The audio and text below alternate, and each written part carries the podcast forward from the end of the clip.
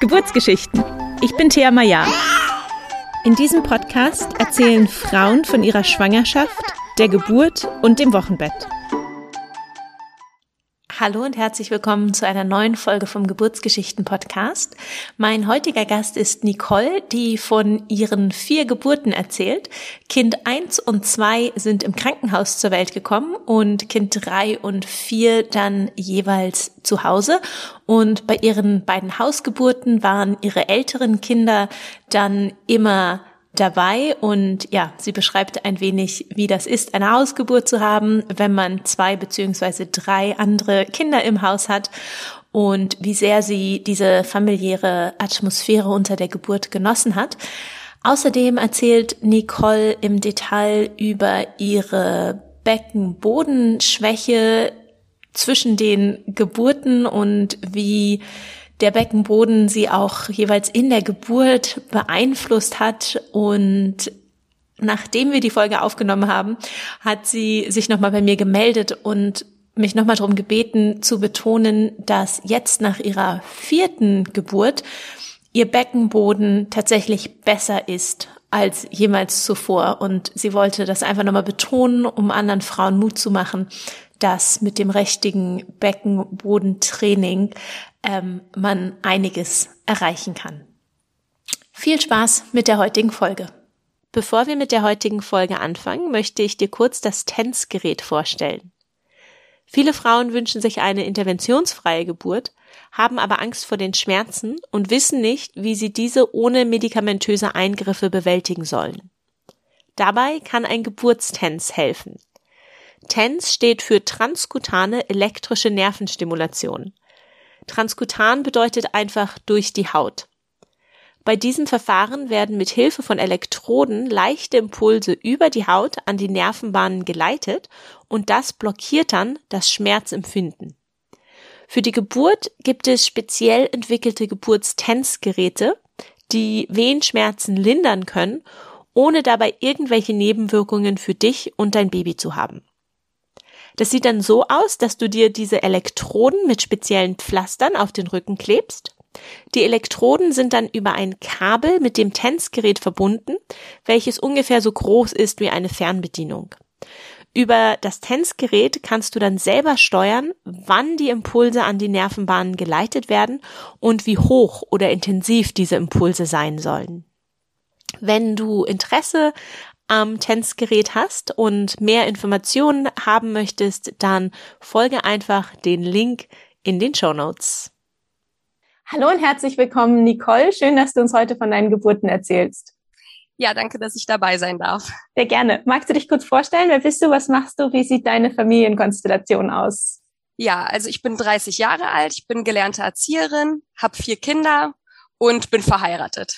Schön, dann haben wir viel zu äh, erzählen heute bei vier Schwangerschaften und Geburten.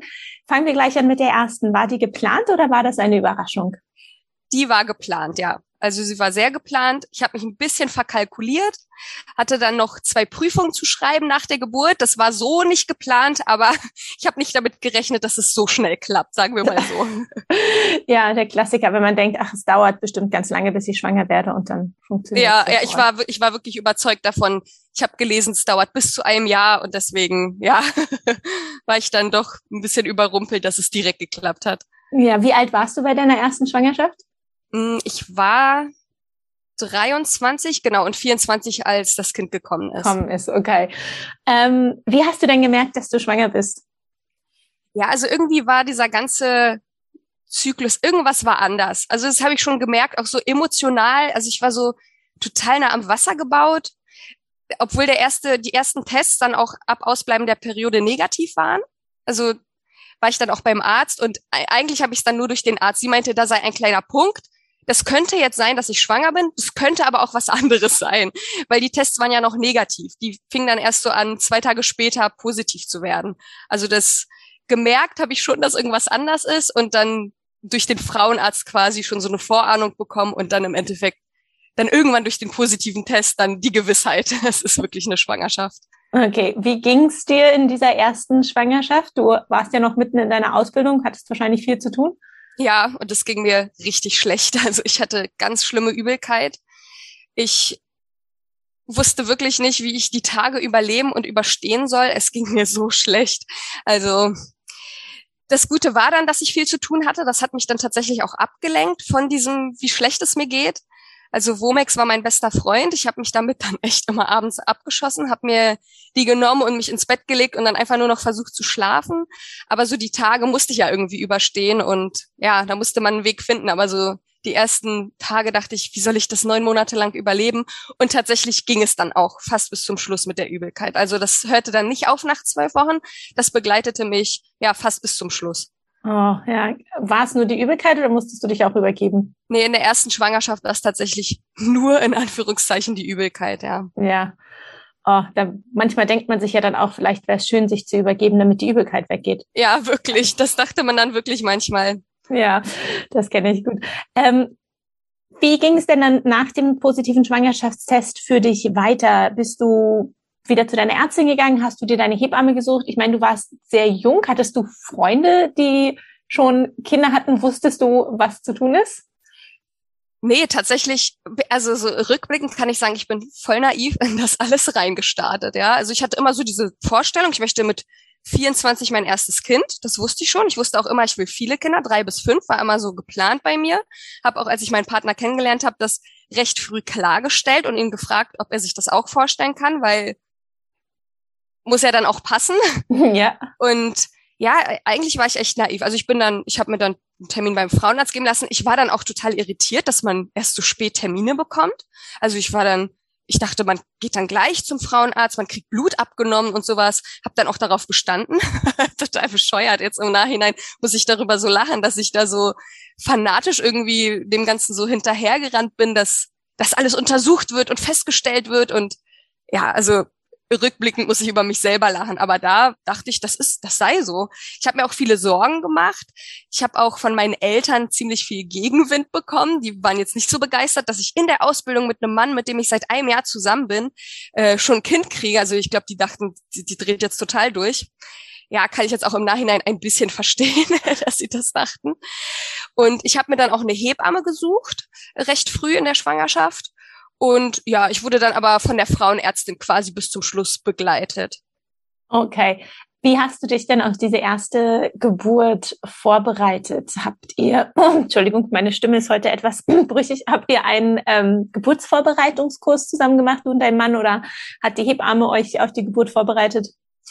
Ja, wir haben einen Geburtsvorbereitungskurs gemacht. Ich muss aber dazu erwähnen, wir haben recht spontan geheiratet. Also vier Wochen vor dem errechneten Termin haben wir noch spontan geheiratet. Und das war genau dieses Wochenende. Wir haben dann diesen Crashkurs gemacht das war genau dieses Wochenende nach der Hochzeit. Und ich war so müde und ich weiß nicht, irgendwie habe ich mehr geschlafen, als dass ich irgendwas mitbekommen habe. Also eigentlich bin ich auch recht unvorbereitet in die Geburt reingegangen und naiv. Okay, und deine ersten zwei Geburten waren ja im Krankenhaus. Das heißt, du bist einfach in das nächstliegende Krankenhaus gegangen, was in der Umgebung war. Nee, ich habe mir eins ausgesucht, was weiter weg war, weil ich da selber geboren wurde. Und das fand ich irgendwie ganz schön. Und ich wusste ja, beim ersten Kind dauert's ja auch. Da entbindet man ja nicht innerhalb von einer halben Stunde. Deswegen wusste ich, der Weg ist machbar und genau, habe mich dann, das war ein kleines familiäres Krankenhaus ohne irgendwie Neonatologie oder so. Also wie gesagt, ich war ja auch total naiv. Ich hatte mir jetzt auch keine Sorgen gemacht, dass irgendwas passieren könnte oder dass ich eine Neonatologie bräuchte oder so. Also da habe ich, ja, war ich sehr optimistisch. Super. Wie fing denn dann die erste Geburt an? In der wievielten Woche warst du und wann wusstest du, jetzt geht's los? Ja, es, ähm, das Problem war dann so ein bisschen, ich war dann bei 40 plus 0 und es passierte einfach gar nichts. Ich muss vielleicht noch dazu erwähnen, die ganze Schwangerschaft über, also vor allem in der Anfangszeit, äh, kann man das ja noch ganz gut nachvollziehen, lag mein Sohn eine Woche zurück. Also ich war wahrscheinlich auch mit diesen positiven Tests, war ich wahrscheinlich später dran als der errechnete Termin, der dann nach der Periode ähm, über, also berechnet sagt, wurde? Genau, berechnet wurde. Ähm, ich glaube, er war einfach später. Eine Woche später wäre realistischer gewesen. Aber dadurch, dass ich ja noch diese zwei Prüfungen zu schreiben hatte, hatte ich irgendwie so einen Druck und ich dachte, er muss jetzt wirklich mal kommen, damit ich die noch schaffe mitzuschreiben und nicht irgendwie nachschreiben muss. Und dann habe ich, ja, wurde ich dann auch ungeduldig und dann wurde auch eine IPO-Lösung gemacht am, am Entbindungstermin, also an dem errechneten Entbindungstermin. Und kannst du kurz für diejenigen, äh, die nicht wissen, was das ist, beschreiben, was das ist? Ja, also die Ärztin, die hat dann ähm, mit ihrer Hand sozusagen, ist sie in meinen Muttermund rein, hat sie reingefasst und dann hat sie so, ja, sie, sie nannte es, ich mach mal noch eine Umdrehung. Also ich weiß nicht, irgendwie hat sie dann, das, ich, ich kann es gar nicht so genau beschreiben, ehrlich gesagt. Ja, da also, wird quasi mit dem Finger äh, der, der Muttermund manuell so ein bisschen geöffnet. Und wenn sie sagt, noch eine Drehung, also sie stecken einen Finger rein und drehen den dann quasi, um den Muttermund zu öffnen. Ich finde immer, äh, die, der englische Begriff, da sagen die Stretch und Sweep, also stretchen, äh, aufdehnen und äh, swipe, äh, Sweep, so, so wischen. Das äh, beschreibt es vielleicht ein bisschen genauer. Ja, also es war auf jeden Fall ein bisschen unangenehm. Ja. Und es ging dann auch so ein bisschen Propf ab, aber mehr passierte dann einfach auch immer noch nicht. Und dann war ich irgendwann bei 40 plus 7, also eine Woche nach dem Entbindungstermin. Und dann fragte ich, wann wird denn eingeleitet? Ja, also wenn Sie unbedingt möchten, das war 40 plus 6, dann können wir das morgen machen. Also dann bei 40 plus 7 quasi. Und das war mir dann halt sehr recht. Also ich habe mir da auch irgendwie gar keine Gedanken gemacht, dass das irgendwie blöd wäre einzuleiten, weil es ja gang und gäbe heutzutage, dass irgendwie jeder eingeleitet wird, der über einen Termin geht und dann ja nur die Frage ist, wann. Und ja, habe das dann dankend angenommen und ja, auf jeden Fall gerne, gerne, weil ich ja dachte, dann kann ich noch die Prüfung mitschreiben, ohne nachschreiben zu müssen. Und so wurde dann bei 40 plus 7 mit Zytotec eingeleitet. Also ich bin dann morgens um acht ins Krankenhaus, habe dann irgendwie erstmal so eine Probedosis, ein Achtel oder so, war das ähm, an Tablette bekommen, habe dann das Zimmer bezogen, sollte dann um zwölf nochmal wiederkommen, um dann eine halbe Zytotec zu kriegen. Gesagt, getan, dann war ich halt im Kreissaal um zwölf, habe die halbe bekommen, CTG wurde geschrieben und dann um 15 Uhr saßen wir in der Cafeteria, dann kam meine Mutter dazu, um uns zu besuchen sozusagen. Und dann um 16 Uhr meinte ich so, ich muss jetzt wieder an den Kreissaal die nächste halbe Tablette holen. Und ich habe mich darauf irgendwie eingestellt, eine Einleitung, weil das wurde mir so, so wurde ich aufgeklärt, das kann sich auch über Tage ziehen. Und dann dachte ich so, oh, ich habe gar keine Lust, war schönes Wetter, ich will jetzt hier keine drei Tage im Krankenhaus sitzen. Also ich war so ein bisschen darauf vorbereitet, es wird jetzt länger dauern. Und dann sind wir hoch in den Kreissaal, und dann lag ich da am CTG und dann sagt die Hebamme zu mir, also wir geben jetzt erstmal keine weitere mehr. Und dann dachte ich so, ich hatte nichts. Also ich hatte keine Symptome, dass ich jetzt so dachte, okay, ich habe schon Wehen oder sowas. Und ich dachte die ganze Zeit, warum gibt sie mir jetzt nicht doch die Tablette? Es soll ja jetzt hier vorangehen, soll doch was passieren. Und dann fragte sie mich, wollen Sie jetzt schon direkt hier bleiben oder wollen Sie noch gehen? Und dann, ich habe die Frage, ich habe es echt nicht verstanden. Dann meinte ich, ja, natürlich will ich gehen. Also was soll ich jetzt hier? Ja, okay, aber dann, dann kommen Sie um 18 Uhr bitte wieder. Ich habe echt bis dahin alles nicht verstanden. Es hat auch keiner irgendwie gesagt, auf dem CTG sind schon Wehen zu sehen oder so. Also wie gesagt, ich bin da so ein bisschen mit so Fragezeichen im Gesicht dann raus und meinte, ich muss irgendwie auf Toilette. Also ich muss jetzt mein großes Geschäft machen. Und dann habe ich mich auf die Toilette gesetzt und ab da ja, war vorbei. Also dann hatte ich so einen dauerhaften, furchtbar, furchtbar schlimmen Schmerz. Es fühlte sich an wie Verstopfung und der schlimmste Durchfall meines Lebens zugleich. Ich konnte es überhaupt nicht einordnen. Bis meine Mutter dann sagte, ja, das sind die Wehen. Dann meinte ich, das sind doch keine Wehen. Die kommen und gehen. Das bleibt doch nicht die ganze Zeit. Und dann saß ich auf der Toilette und sie die ganze Zeit, komm da jetzt mal runter. Und ich so, nein, ich muss auf Toilette. Sie so, nein, das ist das Kind. Ich so, das ist nicht das Kind, das sind keine Wehen. Weil, wie, wie gesagt, also ich war bisschen irritiert von dieser Heftigkeit und dieser Dauer dieser einen langen Wehe, was sich dann am Ende tatsächlich als ja Wehensturm rausstellte. Ja, und irgendwann ging mir dann halt so ganz viel schleimiges Blut ab und dann ja rief ich nur was ist das? Und meine Mutter, darf ich reinkommen? Und ja, komm, wir müssen jetzt in den Kreissaal. Und ich weiß bis heute nicht, ich hatte solche Schmerzen, wie ich in diesen Kreissaal gekommen bin. Es war ja dann doch ein bisschen Gang, den man da lang gehen musste. Und das war dann, es war dann so halb sechs. Und dann wurde ich untersucht und dann hieß es, ja, der Muttermund ist bei drei Zentimetern, der war morgens schon bei zwei Zentimetern. Und dann meinte ich zu meinem Mann, also Leo, dann jetzt noch acht Stunden. und dann habe ich mich halt auf jetzt noch acht Stunden eingestellt. Und ja, ich habe halt irgendwie auch die ganze Zeit nur gesagt, ich muss auf Toilette, ich muss groß. Und meine Mutter immer nur so, sie sollte eigentlich auch gar nicht dabei sein, ja. Das war dann so ein blöder, ja, so Zufall, spontan, ja, dass genau. sie noch da war beim Kaffee, vom Kaffee trinken quasi. Ja, genau, genau, so war's. Und sie die ganze Zeit, hör auf mit deinem, ich muss auf Toilette, du musst nicht auf Toilette, das ist das Kind. Und dann dachte ich so, was will sie mir denn erzählen? Ist doch mein Körper. Ich weiß ja wohl besser, was ich jetzt muss. und dann irgendwann haben sie, habe ich dann gesagt, ich will eine PDA. Ich will am besten gleich einen Kaiserschnitt. Ich habe das echt überhaupt nicht ausgehalten, diese Schmerzen. Und dann, ich hatte eine ganz tolle Ärztin, die war wirklich so richtig freundlich und lieb. Und dann mein Mann und meine Mutter nur so, du wolltest keine PDA. Wirklich, du wolltest keine PDA, Nicole. Dann meinte ich so, ja, wollte ich nicht, aber jetzt, ich, ich will alles, was man mir geben kann. Und die Ärzte meinte dann, gleich eine PDA oder erstmal noch was anderes? Ja, okay, erstmal noch was anderes. Und dann haben die mir so einen Tropf gegeben, der mich total ausgenockt hat. Also ich hatte dann zwischen dieser Dauerwehe hatte ich immer so kurze Momente, wo das mal so ganz kurz aufhörte. Und ich war in diesem Moment einfach so unfassbar müde, dass ich auch nicht mehr reden konnte. Also ich konnte dann auch wirklich gar nichts mehr sagen ich lag dann da wie so ein toter Fisch, der Schmerzen hat. Und dann hörte ich nur so meine Mutter sagen zu meinem Mann, guck mal, sie schreit nicht mehr so rum, sie hat gar keinen Schmerz mehr. Und ich dachte so, wirklich, geht einfach raus, was soll das? Ich habe mich einfach nur mit meinem Schicksal abgefunden. Das heißt doch nicht, dass ich keine Schmerzen mehr habe. Wie kann eine Frau, die selber mal entbunden hat, sowas sagen?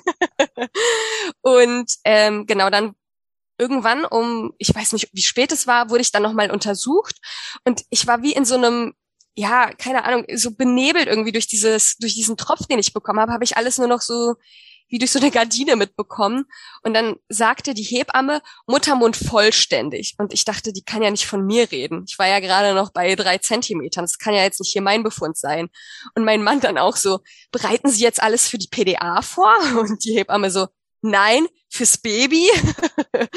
und ja, ich habe das alles irgendwie nicht so realisiert. Also ich weiß nicht, irgendwie hätte mir jemand direkter sagen müssen, was jetzt Sache ist, weil auf einmal hieß es, ich soll jetzt Kerzen auspusten und dann machte ich nur so und sie so, so pustet man keine Kerzen aus, man pustet so und dann ja, ich habe ja wie gesagt beim Geburtsvorbereitungskurs geschlafen. ich soll dann bitte in den Bauch atmen, hieß es dann und ich dachte so, nein, es tut einfach nur weh, ich will einfach gerade, ich will einen Kaiserschnitt und dann hat mein Mann was zu mir gesagt, weil ich immer noch die ganze Zeit gesagt habe, ich muss auf Toilette. Und dann meinte er irgendwann, Mann, Nicole ist doch egal, dann puller doch jetzt einfach hier hin oder mach doch jetzt hier einfach dein großes Geschäft. Und das war dann der Moment, wo ich halt angefangen habe zu pressen. Ich dachte mir so, egal, wenn die mir nicht glauben, dann mache ich jetzt hier einfach auf dieses Bett und dann sehen sie ja, dass ich auf Toilette muss und fing dann halt eben an zu drücken. Und wie soll ich sagen, dann kam der schönste Kackhaufen meines Lebens aus mir raus, mein Sohn. Ich habe dann natürlich irgendwann gemerkt, dass es nicht die Öffnung ist, ähm, wo die das hintere, sondern die vordere, ja. genau. Also irgendwann hat man es dann natürlich gemerkt, aber es fühlte sich wirklich so wahnsinnig real an, dass ich wirklich, wirklich der Überzeugung war, ich muss einfach nur auf Toilette. Und durch diesen Dauerschmerz, durch diese Dauerwehe, äh, habe ich das alles bis zum Schluss nicht so richtig als Geburt wahrgenommen, wirklich. Ich dachte echt, irgendwas Komisches passiert hier gerade und ich konnte es nicht einordnen. Im Endeffekt kam dann Gott sei Dank mein Sohn raus, also der kam dann auch recht rausgeschossen, muss man sagen. Also der Kopf war ziemlich schnell, also der ist einmal nochmal zurückgerutscht, dann war der Kopf da und dann auch direkt der Körper und recht schnell hinterher kam dann auch die Plazenta rausgeschossen. Ja, und dann war er da und ich hatte echt erstmal Schwierigkeiten, das so zu realisieren, was da eigentlich gerade passiert ist in den anderthalb Stunden. Also um halb sechs war ich im Kreissaal, wo es hieß, drei Zentimeter und um 19.19 Uhr 19 ist mein Sohn dann da gewesen. Also ja, das war flott. oh, wow. Wie ähm, ging es denn dann weiter? Seid ihr noch im Krankenhaus geblieben oder seid ihr gleich nach Hause gegangen? Wir sind im Krankenhaus geblieben. Erstmal auch habe ich dann ganz spontan im Hormonrausch oh, können wir nicht doch ein Familienzimmer? Ja, wir können ihnen die Betten zusammenstellen, kein Problem.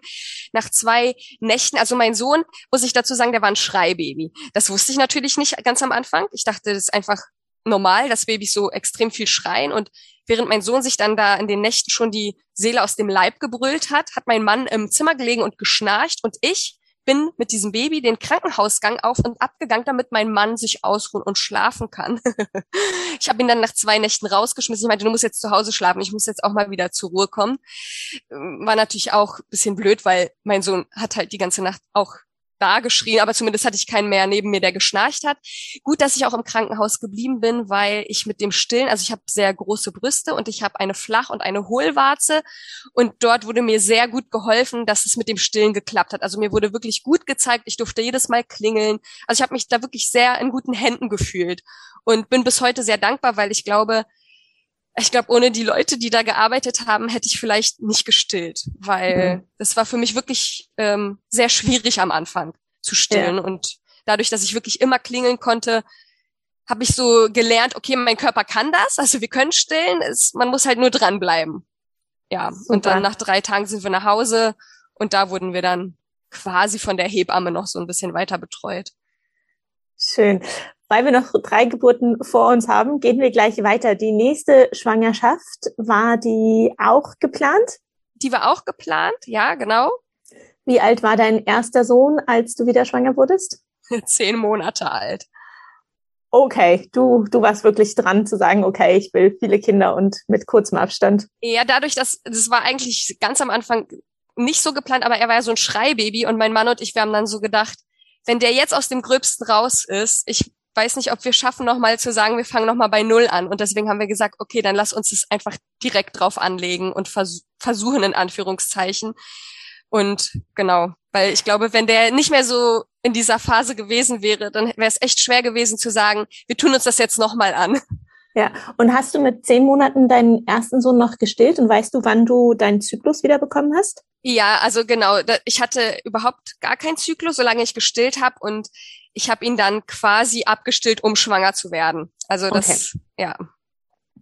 Und wie lange hat es dann gedauert von Abstillen, bis der Zyklus wieder eingesetzt hat? Ja, das ging dann eigentlich recht schnell. Also ja. Also eigentlich habe ich dann einmal sozusagen meine wirklich meine Tage gehabt und dann bin ich schwanger geworden. Okay. Ja.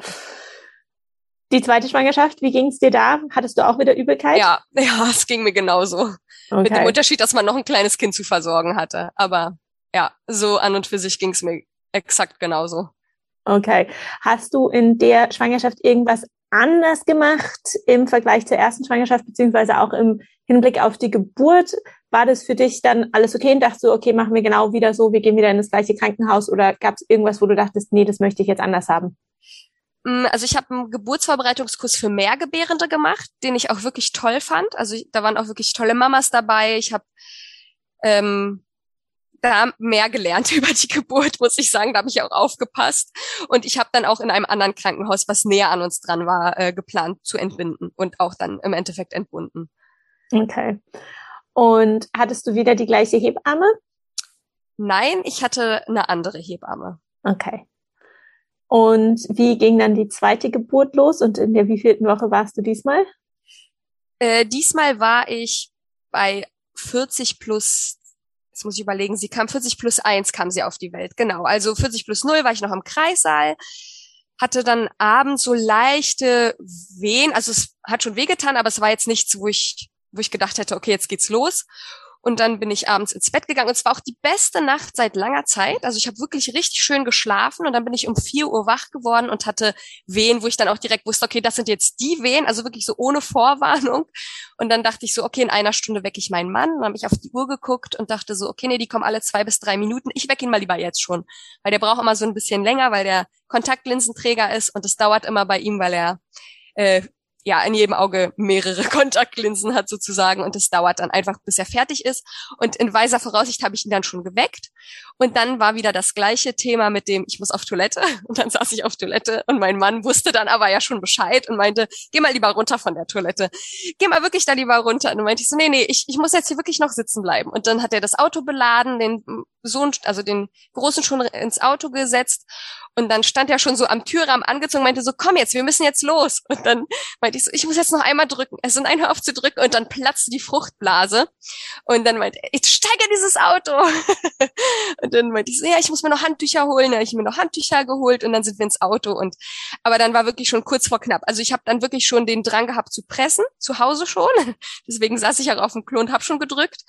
Und wir sind dann wirklich gerast ins Krankenhaus und es war, wir waren dann dort um kurz nach fünf. Okay, also, ihr habt euren Sohn noch irgendwo abgeladen, vermutlich? Nee, der musste dann mit. Das war dann schon klar, das schaffen wir jetzt nicht. Weil wir haben dann die Frau, die aufpassen sollte während der Zeit, haben wir angerufen, aber die hat es dann natürlich auch nicht mehr geschafft. Mein Mann stand dann noch angezogen mit dem Kind vor der Kreissaaltür. Ich war zehn Minuten im Kreissaal. Und ja, dann meinte die Hebamme nur zu mir, ach, es ist gleich soweit. Also sie hat mich wirklich angeguckt, äh, meinte, ja, wir, wir hängen noch mal kurz das CTG ran, aber eigentlich lohnt sich das jetzt gar nicht mehr. Es ist gleich soweit. Und dann war ich so einerseits ganz froh, da meinte ich nur so fragend, so einerseits erleichtert und andererseits so ein bisschen auch enttäuscht, meinte ich so, dann verpasst mein Mann die Geburt? Und sie so, ja, der wird sie verpassen. und wir wussten halt auch nicht, was es wird. Wir wollten uns überraschen lassen. Das fand ich halt dann so schade, dass er nicht dabei sein konnte. Aber war auch so erleichtert, dass diese Schmerzen gleich aufhören, weil es hat natürlich wehgetan. Und ja, dann auch mit ganz wenigen Presswehen war meine Tochter dann geboren. Und dann oh. war ich auch ganz froh, Mädchen, weil einen Jungen hatten wir ja dann schon. Es war so ganz, also es war wirklich eine total schöne Geburt, weil mein Mann und mein Sohn standen vor der Tür und eigentlich sind gar keine Kinder dort im Kreissaal erlaubt. Aber dadurch, dass die ja dann schon vor der Tür standen, durften sie halt dann auch direkt mit rein, so dass mein Sohn direkt auch dann seine Schwester kennenlernen konnte und nicht irgendwie ausgeschlossen wurde oder so. Das fand ich wirklich so schön. Das hat mir echt sehr gut gefallen. Oh, das klingt total toll, ja. Bist du diesmal auch wieder drei Nächte im Krankenhaus geblieben oder seid ihr gleich nach Hause gegangen? Ich war dann zwei Nächte im Krankenhaus. Ja, okay. also ich wollte, ich dachte so, wäre vielleicht nochmal ganz schön, nochmal mit dem Baby so anzukommen. Und dann hat sie auch die ersten Stunden ziemlich viel geschrien, weil es war ja für sie auch eine sehr schnelle Geburt. Sie musste das ja wahrscheinlich auch erstmal noch irgendwie verarbeiten. Und dann hatte ich auch erstmal total Angst, dass es jetzt wieder ein Schreibaby wird. Aber sie beruhigte sich dann. Sie kam auch einen Tag vor Silvester. Das heißt, Silvester haben wir dann noch dort verbracht und Neujahr sind wir dann nach Hause gegangen. Ja, ganz kurz mal von dem Zeitpunkt, wo du aufgewacht bist morgens und wen hattest, bis sie dann geboren war. Wie viel Zeit war vergangen? Anderthalb Stunden. Okay, wow, super schnelle Geburt. Ja. Okay. Ähm, und deine Tochter hast du dann auch wieder gestillt? Die habe ich auch gestillt. Allerdings, sie hatte ein verkürztes Zungenbändchen. Und das Stillen, also ich habe das erstmal nicht gewusst. Ich wusste zwar, was das ist, durch den Geburtsvorbereitungskurs habe ich davon mal gehört, aber ja, sie hat nicht so richtig saugen können. Dadurch, dass ich aber sehr viel Milch habe, fiel das jetzt nicht irgendwie durch, durch ihr Gewicht oder sowas auf, dass da was ist. Das, ähm, ja, habe ich dann, als sie zehn Wochen alt war, erst so richtig realisiert, dass, dass wir ein Problem haben habe das dann auch schneiden lassen, also durchtrennen lassen. Das hat dann aber noch nicht den gewünschten Erfolg gebracht. Meine Tochter war dann allerdings auch krank. Sie musste operiert werden. Also ihr erstes Lebensjahr war wirklich sehr hart für uns alle, so dass okay. das mit dem Zungenbändchen dann auch so ein bisschen in den Hintergrund gerückt ist. Und erst als sie Zähne bekommen hat, das wieder zum Thema wurde, weil sie dann ich habe dann Schmerzen in den Brustwarzen bekommen, wirklich höllische Schmerzen. Ich habe nachts dann auch echt geweint vor Schmerzen. Es war so furchtbar. Ich hatte dann war so Spasmus in den Brustwarzen. Ich kannte das ja alles aber damals noch nicht. Also war so Spasmus heißt, dass die Brustwarze ganz weiß wird, dass die nicht mehr richtig durchblutet wird. Und das hat so wehgetan. Aber abstillen war für mich gar keine Option, dadurch, dass wir auch noch OPs vor uns hatten. Und ich wusste, wir brauchen das Stillen. Das ist für uns sehr, sehr wichtig habe ich mich dann da durchgequält, bis ich dann jemanden kennengelernt habe, der sich mit diesem Thema ausgekannt hat und mir dann gesagt hat, lass noch mal ihr Zungenbändchen untersuchen. Das habe ich dann auch gemacht und das wurde dann auch noch mal durchtrennt und erst dann wurde es auch langsam wieder besser und ich habe sie dann gestillt, bis sie zwei Jahre alt war. Also ich war im Endeffekt kurz vor der dritten Entbindung und da habe ich sie dann erst abgestillt. Also als die Milch wiedergekommen ist. In der Schwangerschaft hat man ja dann irgendwann keine Milch mehr.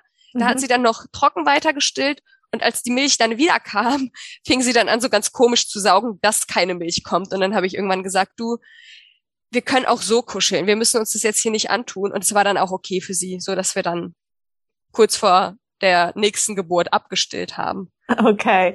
Ähm, wie alt, du, also okay, die, deine Tochter war dann wahrscheinlich ungefähr, ich versuche gerade zu rechnen, ein bisschen über ein Jahr, als ihr das dritte Mal schwanger wurdet. Genau, ich glaube, sie war so anderthalb, als wir schwanger geworden sind. Okay.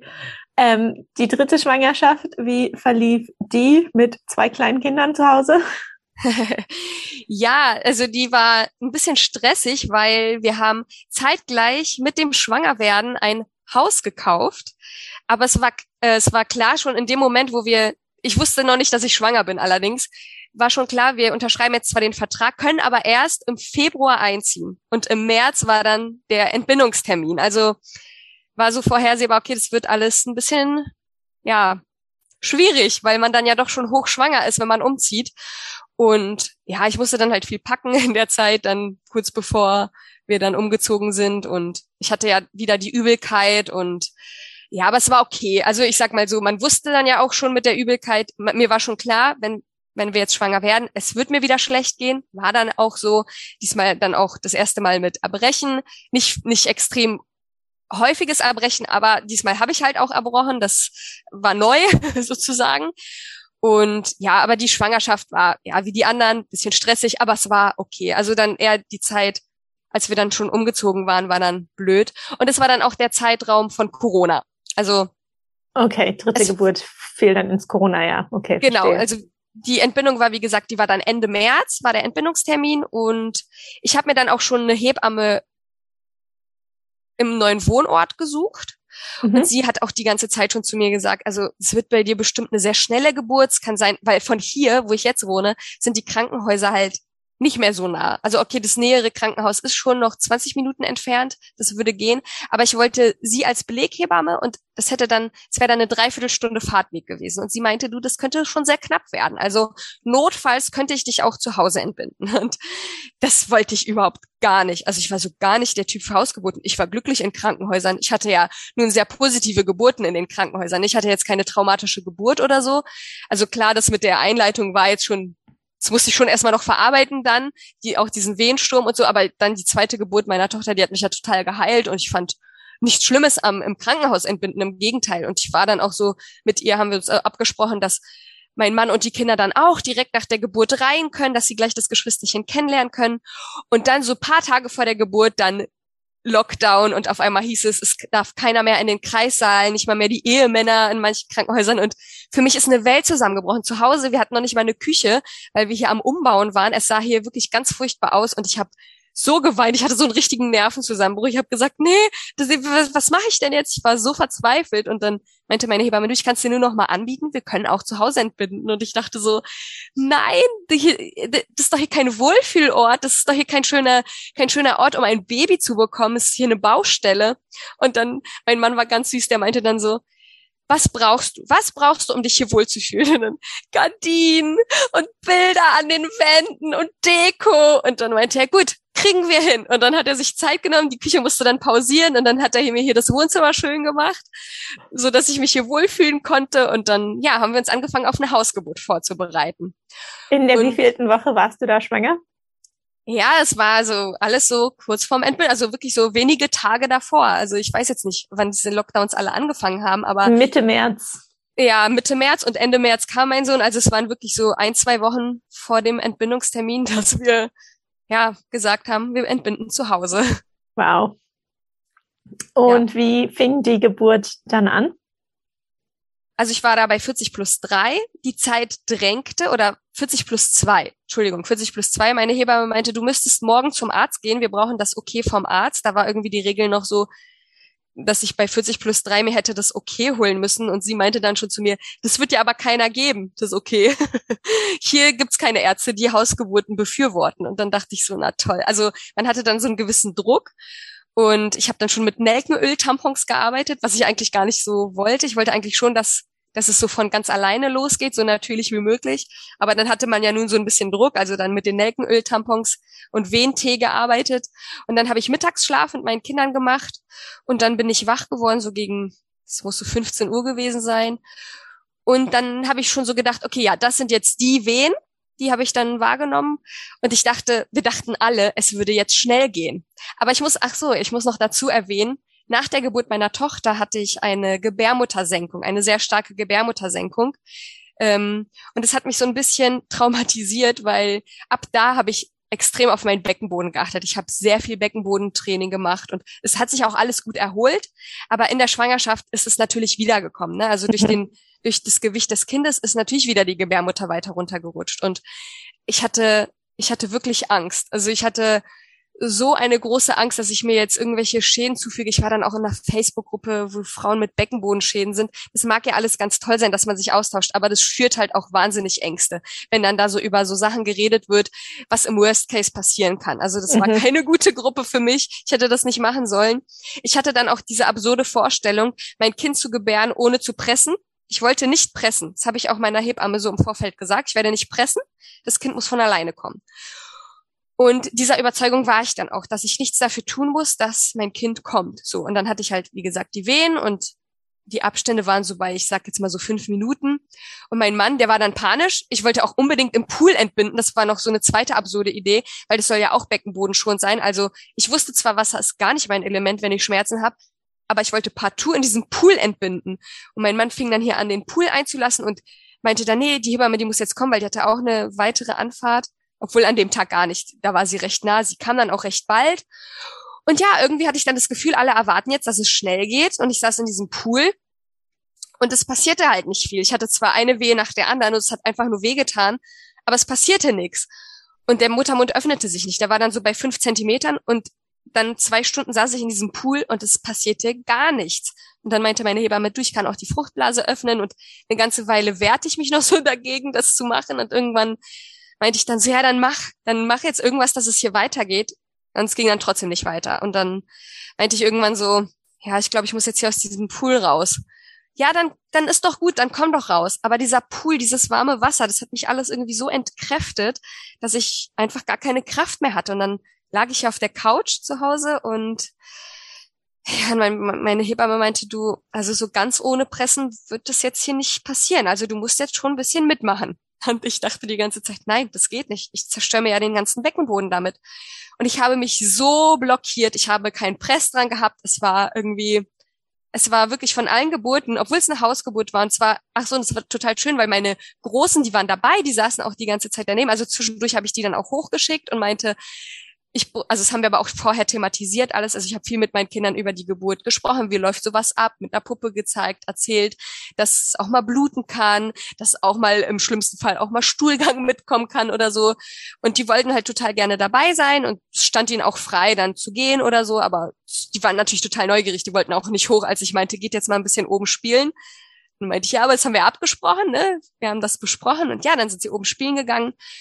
Und ja, es war sehr mühselig. Die Geburt war wirklich sehr mühselig. Also ich hatte irgendwie das Gefühl, dass ich echt mich da durchkämpfen und durchbeißen musste diesmal. Und als dann irgendwann die Hebamme irgendwann, sie, sie war sehr motivierend. Sie meinte, das dauert wirklich nicht mehr lange, wirklich. Aber es hat sie irgendwie so lange gesagt, dass es nicht mehr lange dauert. Und dadurch, dass ich ja auch nicht pressen wollte und ich hatte auch kein CTG angeschlossen und ich hatte die ganze Zeit Wehen, aber ich wollte irgendwie gar nicht zugeben, dass ich die habe und lag dann einfach nur da und habe mich nicht bewegt. Und meine Hebamme meinte im Nachhinein, dadurch, dass ich so ruhig war, wusste sie halt jetzt auch nicht, habe ich jetzt Wehen oder habe ich keine. Und ja, ich habe mich nicht getraut, das zuzugeben, weil ich halt nicht so, ich wollte nicht gedrängt werden, pressen zu müssen. Aber wahrscheinlich hätte ich einfach schon früher mich darauf einlassen sollen, dann wäre es auch alles schneller gegangen. Und irgendwann habe ich mir dann gedacht, ja, irgendwann war dann der Punkt, wo ich so dachte, ja gut, dann, ja, pfeif jetzt auf den Beckenboden, das Kind muss jetzt mal rauskommen. Es war dann auch schon ein paar Stunden vergangen. Es war auch meine längste Geburt von allen. Und dann fing ich halt irgendwann an zu pressen. Die Kinder haben wir dann dazugeholt, weil die wollten ja dabei sein. Und die saßen dann ganz neugierig auf dem Sessel und waren ganz interessiert, was da passiert. Und ja, irgendwann ganz mühselig war dann der Kopf endlich geboren. Es hat aber wirklich alles sich so gezogen wie Kaugummi. Ich habe das als so lang empfunden. Und dann mein Sohn, der, war, der ist dann aufgesprungen, wollte gucken und wir dann noch so, ja, geh noch kurz zurück. Wir müssen noch warten, bis der Rest vom Baby kommt. Und das hat dann auch so lange gedauert, also bis der Körper geboren war, weil ich mich einfach nicht getraut habe, den da jetzt mal rauszupressen. Ne? So im Nachhinein denke ich so, ich habe mir selber so Steine in den Weg gelegt. Und ja, irgendwann war dann dieses Kind endlich geboren. Ich muss auch sagen, der Hormonrausch danach, der war wahnsinnig groß. Es war, ich hatte noch nie so große Glücksgefühle wie nach dieser Geburt, weil die anderen, die kamen ja so schnell raus, dass man das gar nicht verarbeiten konnte. Und diesmal musste man ja was dafür tun.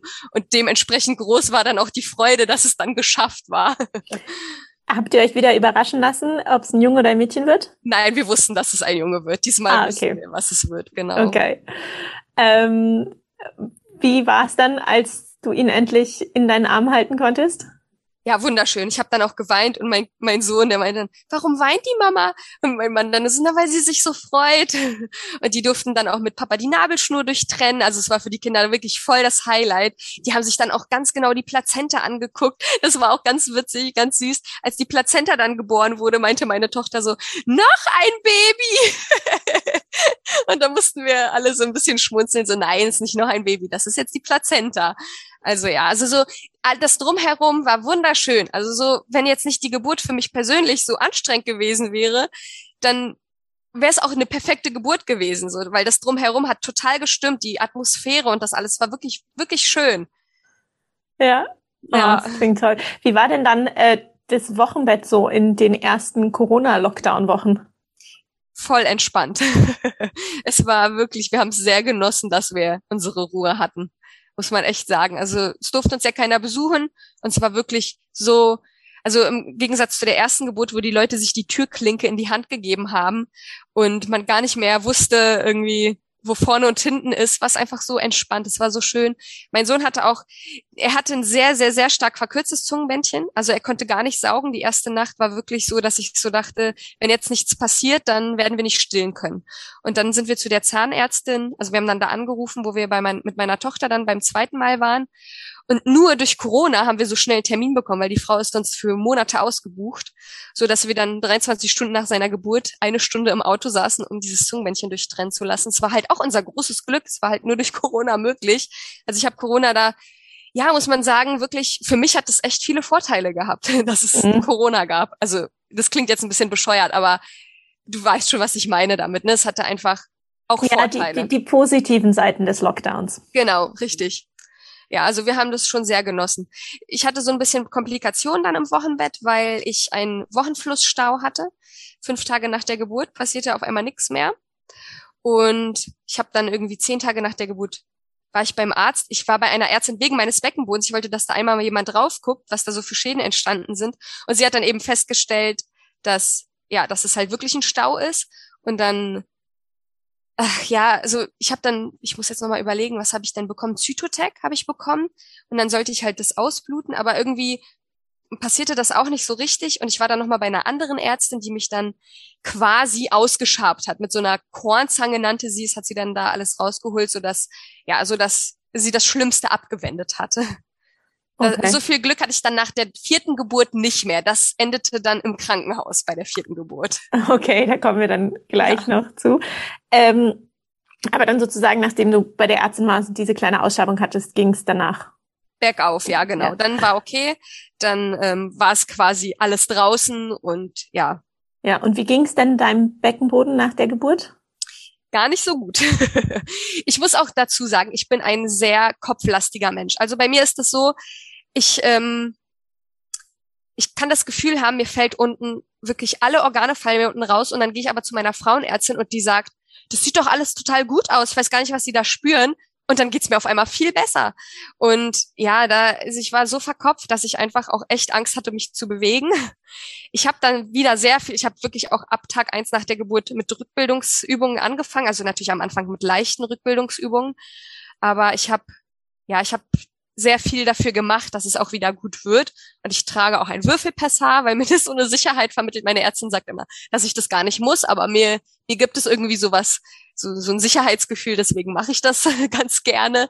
Ja. Und ja, ich habe mich da wieder sozusagen hochgearbeitet, dass alles wieder im wahrsten Sinne des Wortes ähm, an seinem Platz sitzt sozusagen. Ja, super. Die vierte Schwangerschaft, war die dann geplant und wie alt war dein drittes Kind, als du wieder schwanger wurdest? Die war geplant und mein Sohn war auch anderthalb, so wie meine Tochter davor. Also die Abstände zwischen Kind zwei und drei. Nee, zwischen Kind, doch, zwischen dem, also zwischen die Abstände sind quasi gleich geblieben. Ja. ja. Und ähm, hast du da deinen zweiten Sohn noch gestillt zu dem Zeitpunkt, als du wieder schwanger geworden bist und weißt du auch noch, wann dein Zyklus da wieder eingesetzt hat?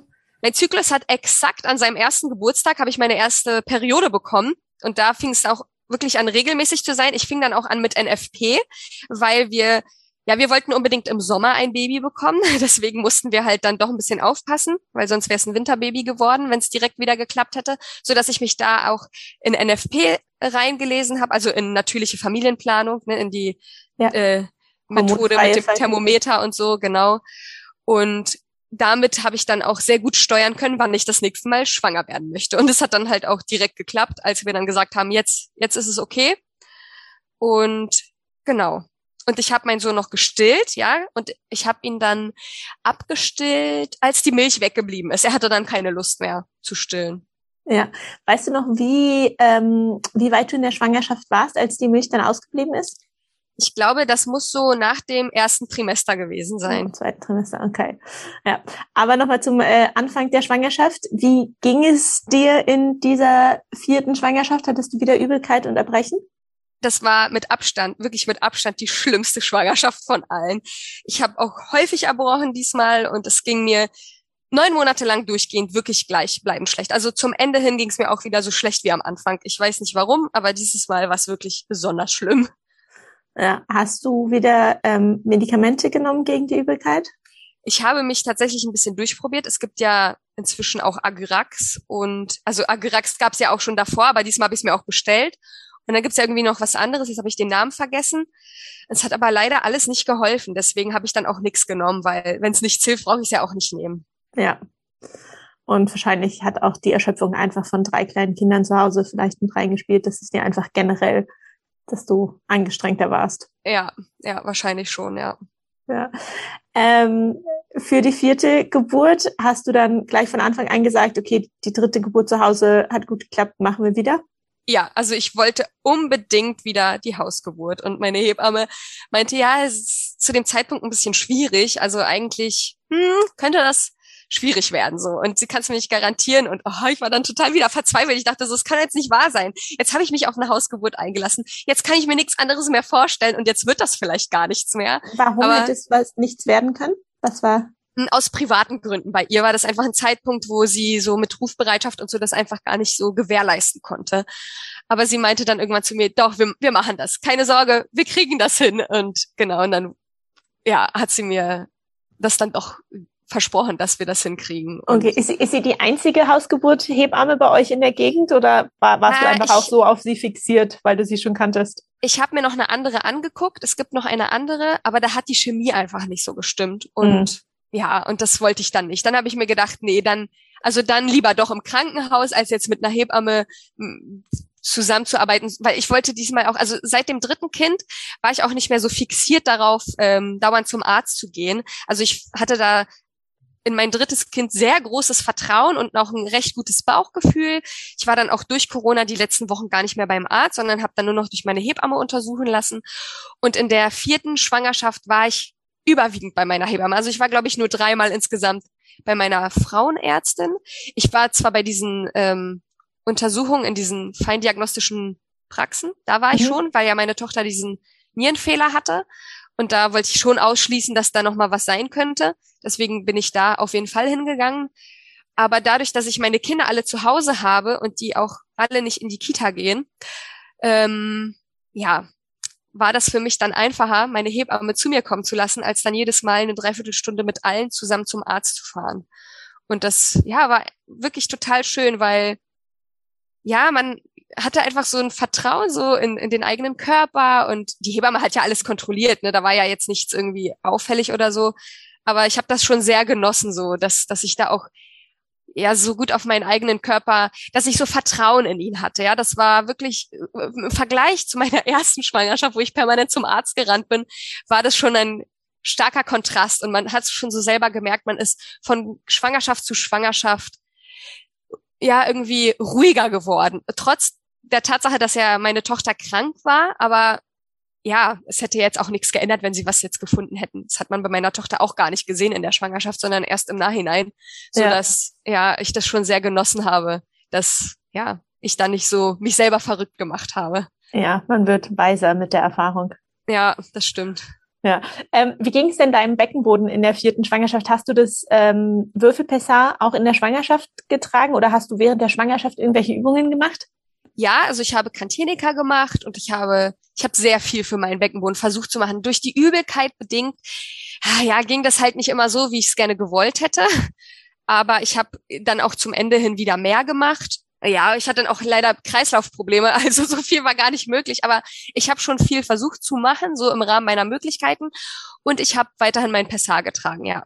Ja, und hast du, also du hast dich ja auch übergeben in der Schwangerschaft, hast du gemerkt, dass das, weil, also gerade solche Dinge wie ähm, so, so ein Würgereiz oder auch Dinge wie Niesen oder Lachen können ja sehr viel Druck auf den Beckenboden ausüben. Hast du da irgendwann mal gedacht, oh Gott, jetzt kommt, jetzt muss ich mich übergeben und gleichzeitig spüre ich, dass irgendwie mein Beckenboden nachgibt? Ja, das war schon alles ziemlich schlimm, weil ich habe auch Corona gehabt und zwar dann auch ziemlich ziemlich lange Husten, wie das dann so ist, wenn man es am wenigsten gebrauchen kann. Und ja, also das war schon sehr belastend für mich, weil ich ja, wie gesagt, auch so ein Kopfmensch bin und ich immer so dachte bei jedem Husten, oh mein Gott, ich zerstöre gerade meinen Beckenboden, ich mache mir gerade alles kaputt und mein armer Mann und meine arme Kantienika-Trainerin, also die, meine Frauenärztin, ich habe die alle so verrückt gemacht. Also zum Ende der Schwangerschaft bin ich dann auch nochmal zum Frauenarzt. Ich sag zu ihr, da stimmt irgendwas nicht, sie wirklich, sie müssen mir helfen. Also da, da, da fällt mir ja wirklich jetzt alles raus. Und dann hat sie nur geguckt, sie meinte, nein, sie sehen einfach aus wie eine Frau, die gerade ihr viertes Kind bekommt. Es ist nicht so schlimm, wie sie das wahrnehmen. Also ja, ich habe es alles schlimmer wahrgenommen, als es im Endeffekt wahrscheinlich gewesen ist. Ja. Äh, wie ging denn dann die vierte Geburt los? In der wievielten Woche warst du? Ja, also durch die Erfahrung der dritten Geburt, wo ich mich ja selber so blockiert habe, hatte ich diesmal besonders viel Angst. Also ich bin mit so viel Angst in diese in diese ja, Endzeit gestartet. Ich habe wirklich ja regelrecht Panik gehabt. Ich habe mich dann mit Büchern vorbereitet. Also ich habe dann mir zwei Bücher gekauft, die so Geburten nochmal erklärt haben. Das eine so ein bisschen hatte so das Mentale im Blick, wo einem so gesagt wurde, Geburten müssen gar nicht wehtun, wo ich ja gut bis heute drüber lachen kann, weil ich kann mir nicht vorstellen, dass es wirklich Frauen gibt, denen das nicht wehtut. Aber ähm, ja, das hat mir trotzdem geholfen, das so zu lesen, aus einem anderen Blickwinkel zu sehen. Und andererseits habe ich mich nochmal so über diese ganze Anatomie ähm, selber aufgeklärt. So wie funktioniert das alles? Einfach, ich dachte so mit ein bisschen mehr Hintergrundwissen gehe ich vielleicht gestärkter da rein und habe vielleicht nicht mehr so viel Angst davor. Ich hatte zwar trotzdem noch Angst und dann war ich bei 40 plus 0 und bin krank geworden. Also so richtig krank. Und dann habe ich das paar Tage lang versucht zu ignorieren. Aber dann bei 40 plus 5, glaube ich, war das, hat es mich so richtig flach gelegt. Und naja, es ist ja nun so, dass der Körper die Geburten verhindert, wenn er krank ist. Und das war echt total blöd, weil einerseits hat mein eigener Kopf die Geburt verhindert, also das Losgehen der Geburt, und andererseits dann noch diese bescheuerte Erkältung. Und meine Hebamme fing dann halt auch an mit, du müsstest jetzt dann demnächst aber mal dich im Krankenhaus vorstellen. und ich dachte so, nein, bitte nicht, bitte nicht. Und dann war ich bei 40 plus 7 und sie meinte so, also spätestens bei 40 plus 10 müsstest du wirklich ins Krankenhaus. Und dann fing ich an zu weinen und dann dachte ich so, oh Gott, das ist jetzt so viel Druck. Und ich hatte auch schon einen Termin mit, ähm, mit dieser Zahnärztin vereinbart wegen dem Zungenbändchen, weil ich Angst hatte, dass es diesmal wieder so schlimm sein würde wie bei meinem Sohn davor. Und diesmal war ja nun kein Lockdown, der mir ermöglicht hätte, ganz spontan einen Termin zu kriegen. Und den Termin hat er dann verpasst, weil er einfach nicht gekommen ist. Und es war alles so, ich hatte so viel Druck irgendwie, dass es jetzt ja endlich mal losgehen muss, was dann aber auch irgendwann gut war, weil irgendwann war ich dann auch bereit. Irgendwann war die Angst dann nicht mehr ähm, im Vordergrund, sondern dieser Druck, dieses, er muss jetzt mal kommen. Ich habe dann mich hingesetzt, ich habe dann einen Abschiedsbrief geschrieben, also ich habe ihm dann geschrieben, es war eine schöne Zeit mit dir im Bauch, aber jetzt möchte ich dich gerne kennenlernen, du musst jetzt mal ausziehen, weil sonst können wir dich nicht zu Hause alle willkommen heißen. Wir müssen dann ins Krankenhaus gehen und das möchtest du nicht und das wollen wir nicht. und dann haben wir noch angestoßen mit den Kindern zusammen, mit Robbie Bubble haben wir angestoßen und gesagt, okay, euer Brüderchen wird jetzt wirklich bald kommen. das habe ich dann schon zehn Tage lang irgendwie gesagt, dass er jetzt bald kommt, aber und dann war ich noch bei meiner Heilpraktikerin. Ich meinte so, ich weiß nicht, irgendwie können Sie irgendwas machen, dass ich mich entspanne, so kopfmäßig? Ja, können wir machen. Ja, und keine Ahnung, wahrscheinlich so dieser Mix aus allem. Nachts ging es dann endlich los. Ja, bei 40 plus, jetzt muss ich überlegen, neun ist er dann endlich auf die Welt gekommen. Okay. Ähm, ging es diesmal wieder schnell oder hat sich länger hingezogen? Mm, also doch, diesmal ging es wieder schneller. Also es war dann so, dass ich abends, ich habe dann so abends schon so Wehen gehabt. Ich habe dann auch wieder diesen blutigen Schleim verloren, sozusagen, was bei mir dann immer das, ja, das Hauptindiz ist, dass es jetzt wirklich die Geburt ist, die jetzt losgegangen ist. Und dann mein Mann und ich haben dann so auf die Uhr geguckt und dachten so, ja toll, es ist jetzt zehn. Nicht, dass er jetzt heute noch kommt. Dann soll er sich jetzt schon bis morgen Zeit lassen, weil er hat Elternzeit direkt nach der Geburt ähm, beantragt sozusagen. Und dann dachten wir, dann geht uns ja ein Tag flöten. Das war jetzt irgendwie ärgerlich. Dann, wenn er jetzt schon sich so lange Zeit gelassen hat, dann soll er jetzt nach 0 Uhr kommen. Und als ob er mich gehört hätte, hörten die Wehen dann auch auf einmal auf. Und ich meinte, so gut, dann geh du jetzt schlafen. Ich äh, leg mich jetzt auch hin, weil wenn es jetzt doch, wenn jetzt doch nichts passiert, musst du ja bald wieder arbeiten gehen. Er müsste dann um fünf auf, also um fünf losfahren. Und dann meinte ich, dann geh mal schlafen. Und dann Punkt 0 Uhr bin ich wach geworden und hatte Wehen und dann auch schon ähm, recht knapp beieinander. Und dann bin ich aber trotzdem noch eine Dreiviertelstunde im Bett geblieben und habe noch Sturm der Liebe geguckt, weil ich wollte, ich wollte einfach so lange wie möglich warten, um ja dann nicht wieder an so einer Wartestellung zu sein oder die Erwartungshaltung irgendwie von meinem Mann zu erfüllen, dass es jetzt passieren soll. Und dann habe ich halt gewartet und dann war es Viertel vor eins, dann bin ich ihn wecken gegangen und dann bin ich in sein Zimmer rein, also weil wir schlafen getrennt, weil er schnarcht und er möchte nicht mit den Kindern schlafen. Und es schlafen halt noch Kinder bei mir, deswegen ist das eine ganz gute Lösung für uns. Dann bin ich bei ihm rein und sag, du musst jetzt aufstehen. Und er dann, Warum? Ich so, weil ich gleich ein Kind bekomme, weil wir sind ja schlafen gegangen mit dem Wissen, es könnte jetzt diese Nacht passieren. und ja, dann haben wir alles vorbereitet oder beziehungsweise es war schon alles vorbereitet. Wir haben dann noch der Hebamme Bescheid gesagt und die kam dann und das war die erste Geburt und es ist so lustig, weil ich ja so eine Angst vor dieser Geburt hatte, aber ich habe mich dann doch irgendwie gut genug vorbereitet, das war die erste Geburt, wo ich nicht die ganze Zeit gesagt habe, ich schaff das nicht, ich schaff das nicht, sondern wo ich einfach die Vene veratmet habe. Also ich habe sie wirklich veratmet, so wie, wie das andere Frauen machen. Und ich habe im Vierfüßler diesmal, also diesmal anders entbunden als die Male davor. Und dann ja, hörte ich irgendwann irgendwie oben jemanden rumtigern und die Kinder wollten auch unbedingt dabei sein. Ähm, wir haben dann auch gesagt, und was ist, wenn es nachts losgeht? Ja, dann wollen wir natürlich geweckt werden. Ihr müsst uns dann wecken. Und das haben wir dann auch gemacht. Auch den kleinen Zweijährigen, wo wir dann so dachten, na, wird es gut gehen, weil der kann eigentlich kein Blut sehen. Der fängt dann auch sich an zu übergeben, wenn er Blut sieht. und dann, aber es war so erstaunlich, weil der saß so hinter mir und wir haben die Geburt auch aufgenommen und auf der, also auf dieser Aufnahme sieht man halt, der war so neugierig, der die ganze Zeit versucht, auch an der Hebamme vorbeizugucken. Also ich hatte auch ein Kleid an. Man hat mich jetzt nicht so, also die konnten jetzt nichts Großartiges sehen, ähm, die ganze Zeit über. Und irgendwann, ähm, ich muss jetzt mal überlegen, also mein Sohn ist geboren um 2.24 Uhr, also hat die Geburt so zweieinhalb Stunden gedauert. Und die, also die Größeren saßen auf dem Sessel so vor mir quasi und mein, mein großer Sohn, der meinte dann auch zwischendurch irgendwann so, Mann, ich sehe nichts und hat dann so wirklich war so genervt, dass er nichts sehen kann. also das war echt total schön mit anzusehen, ja, wie viel Lust die Kinder auch hatten, das so mitzuerleben und ja, dann war das Baby wurde dann geboren und es war, ich war ja am Vierfüßler und ich konnte ja nicht so richtig sehen, was da unten so passiert. Und in meiner Vorstellung ist mein Kind mir auf den Boden gefallen. Aber auf der Kameraaufnahme sehe ich, meine Hebamme hält ihn fest und legt ihn ab. Und dann ist er geboren und ich habe ihn begrüßt mit den Worten, Scheiße, weil ich dachte, er ist mir runtergefallen. Und ja, im Nachhinein muss ich total darüber schmunzeln, dass ich so, ja, dass ich so panisch irgendwie reagiert habe und es war eigentlich so total friedlich, wie, wie sie ihn da in Empfang genommen hat und abgelegt hat. Und der hatte so eine oh, wirklich wahnsinnig lange Nabelschnur. Selbst meine Hebamme meinte, die ist wirklich sehr lang.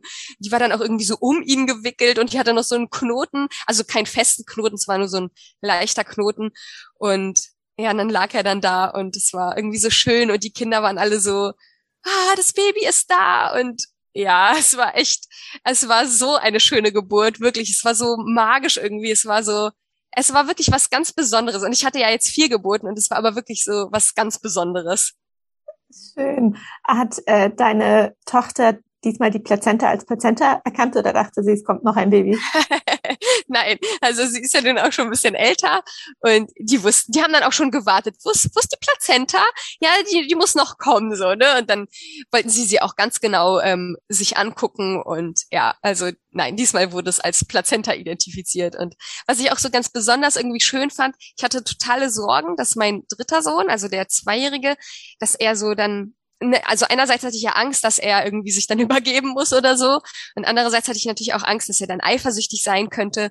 Und es war wirklich so schön. Er hat wirklich von der ersten Sekunde angefangen, dieses Baby zu streicheln. Und dann haben wir noch so Fotos gemacht und er hat die ganze Zeit einfach nur die ganze Zeit das Baby angeguckt und gestreichelt. Und es ist bis heute so, der Kleine ist jetzt, jetzt muss ich mal überlegen, zehn Wochen alt.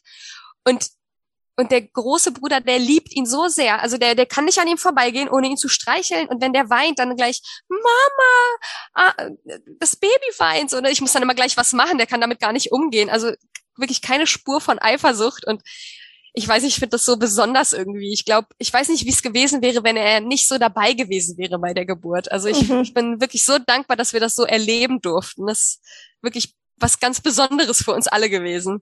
Ja, wie war es mit dem Zungenbändchen bei deinem Jüngsten? Ja, erstmal dachte ich, alles in Ordnung.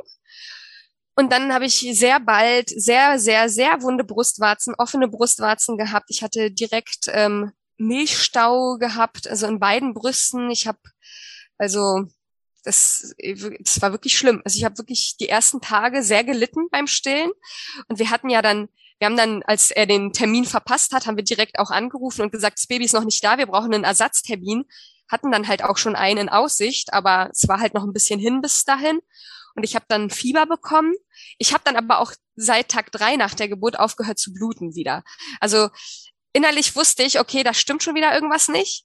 Aber dadurch, dass ich ja wegen meines Beckenbodens so eine Angst hatte und nicht schon wieder so ausgeschabt werden wollte, so bei vollem Bewusstsein, habe ich es halt auch rausgezögert, irgendwie ja mal zum Arzt zu gehen. Und ich habe ähm, dann das Fieber bekommen und dann dachte ich, das kommt bestimmt von dem Milchstau. Aber als ich dann irgendwann, es war dann irgendwie zehn Tage, glaube ich, nach der Geburt ungefähr, habe ich dann 40 Grad Fieber bekommen und es ließ sich halt auch nicht mehr sinken. Äh, äh, sinken, senken, senken genau. Ähm, und dann, ja, war das so der Moment, wo ich einsehen musste, ich muss jetzt irgendwie irgendwo hin. Und es war natürlich Samstagabend, wie es halt immer so ist. Aber als mir dann schon anfing, so schwummrig und schwindelig zu werden, habe ich dann zu meinem Mann gesagt, ich glaube, wir können jetzt nicht mehr warten. Und dann sind wir ins Krankenhaus, hat er mich dahin gefahren. Ich habe dann auch direkt Sachen eingepackt. Mir war das schon direkt klar. Also irgendwie wusste ich, ich komme da jetzt nicht mehr raus, wenn ich da jetzt reingehe. Und so war es dann auch. Also es war dann kein Milchstau, es war dann ein Wochenflussstau mit Gebärmutterentzündung. Und ja, ich habe einfach ein bisschen zu lange gewartet. Also so ein gutes Körpergefühl, wie ich eigentlich hatte, hätte ich da einfach auch früher reagieren müssen. Und ich habe es einfach zu lange ja nicht wahrhaben wollen, sagen wir mal so. Und so bin ich ja, dann doch noch Sie, im Krankenhaus gelandet. Was haben Sie dann im Krankenhaus gemacht? Wurdest du dann äh, ausgeschabt unter Vollnarkose oder? Hm, also ich habe dann erstmal einen Oxytocin-Tropf bekommen, mhm. der dann aber leider nichts gebracht hat. Und ich habe dann am nächsten Tag nochmal einen bekommen. Und da aber mein Kleinster, also der, der war ja mit mir da, der hat die ganze Zeit geweint da im Krankenhaus. Ich wollte da nicht bleiben und ich habe dann auch gesagt, ich möchte gerne nach Hause. Und das fand die Ärztin, die dann Dienst hatte, halt überhaupt nicht gut. Ich hatte auch einen ziemlich hohen CRP-Wert. Ähm, und dann wurde ich halt auch wirklich sehr gewarnt, jetzt nach Hause zu gehen. Und dann meinte ich dann zu ihr, können Sie nicht noch irgendwie was machen? Weil die meinten, sie würden halt gern ungerne jemanden ausschaben, der gerade entbunden hat. Das, mhm. das würden sie sehr ungerne machen. Und da der Oxytocin-Tropf aber nichts gebracht hat, naja, also sie wollten mich halt auch nicht gehen lassen. Sie wollten das natürlich gerne noch beobachten. Dann habe ich halt dann selber angebracht, ob sie nicht selber dann nochmal irgendwie das so machen könnte, wie nach der letzten Geburt das bei mir gemacht wurde. Und meinte sie, ja, das könnten wir machen. Und dann hat sie da so eine Art Strohhalm in meine Gebärmutter gesteckt. Dann kam auch einiges noch raus aber nicht alles. Also es war noch immer ziemlich viel drin. Ich bin dann trotzdem nach Hause gegangen. Ich habe dann gesagt, okay, ich mache das dann einfach mit Zytotec zu Hause. Habe dann noch zu Hause weiterhin Zytotec genommen und ein Antibiotikum. War dann auch noch mal bei meiner Frauenärztin zur Kontrolle. Da war dann immer noch was drin. Und irgendwann, ich weiß nicht, was passiert ist, aber irgendwann hat mein Körper von alleine wieder angefangen zu bluten und dann offensichtlich den Rest rausgeblutet. Mhm. Ganz kurz noch nur ähm, aus reiner Neugier. Du hast ja dann, du hast ja quasi den Vergleich, du hast Zytotec bei deiner ersten Geburt bekommen zur Einleitung und dann nochmal später Zytotec genommen. Ähm, ist das dann vergleichbar? Fängt der Körper wieder an Wehen zu haben oder wie ist es, wenn man Zytotec nimmt und gar nicht schwanger ist? Ach, eigentlich ist es dann eher so, eigentlich ist es eher so, als würde man seine Periode bekommen. Also, okay. also ich habe so ein bisschen Fieber davon bekommen, komischerweise. Aber ich weiß jetzt auch rückblickend nicht, war das jetzt wirklich von Zytotec oder war das einfach von dieser äh, Entzündung, ähm, weil ich hatte ja dann schon recht lange irgendwie Fieber und ich hatte auch recht lange danach noch erhöhte Temperatur. Also es hat recht lange gedauert, bis mein Körper sich von dieser ganzen Strapaze erholt hat. Deswegen weiß ich jetzt nicht, ob es wirklich vom Zytotec kam, aber eigentlich, es sind jetzt nicht so extrem schlimme Krämpfe, die man da hat, sondern es ist eher so Unterleibschmerzen, als würde man ja seine Tage bekommen. Okay. Gut, aber irgendwann ist der Wochenfluss dann wieder geflossen und dann ging es dir besser. Ja, zum Glück. Sehr schön. Und äh, wie klappt es jetzt mit dem Stillen? Ja, wir haben dann das Zungenmännchen noch irgendwann durchtrennen lassen. Und also er hat wohl noch so ein anderes Problem. Also er hat wohl irgendwie so eine Koordinationsstörung, weil er so schnell auch irgendwie gekommen ist, kann das manchmal passieren, dass dann das Gehirn nicht so richtig mit dem Körper zusammenarbeitet. Also wir gehen jetzt noch zur Physiotherapie und wir gehen zur Osteopathie und ich, also man, man merkt schon noch, wenn er noch so einen Wachstumsschub hat, dann ja, dann ist es schon noch schwierig, dann kann er auch das Vakuum noch nicht so richtig halten. Also es wird uns noch ein bisschen begleiten, aber ich habe jetzt keine offenen Brustwarzen mehr, es ist okay. Also ich habe schon Schlimmeres hinter mir, es ist okay. Man kann damit gut arbeiten. Okay, super. Nicole, vielen lieben Dank, dass du dir so früh nach der Geburt ähm, die Zeit genommen hast, uns von deinen Geburten zu erzählen. Und äh, du hast am Anfang gesagt, du wolltest immer drei bis fünf Kinder haben. Wenn du noch ein fünftes Kind kriegst, dann würde ich mich sehr freuen, die Geschichte auch noch zu hören. Ja, vielen, vielen Dank, dass ich dabei sein durfte. Ein fünftes ist jetzt allerdings nicht mehr geplant. Wir fühlen uns vollständig. Ach, auch, auch schön. Dann wünsche ich dir und deiner Familie weiterhin alles Liebe. Danke gleichfalls. Für dich auch alles Gute und vielen, vielen Dank, dass ich dabei sein durfte.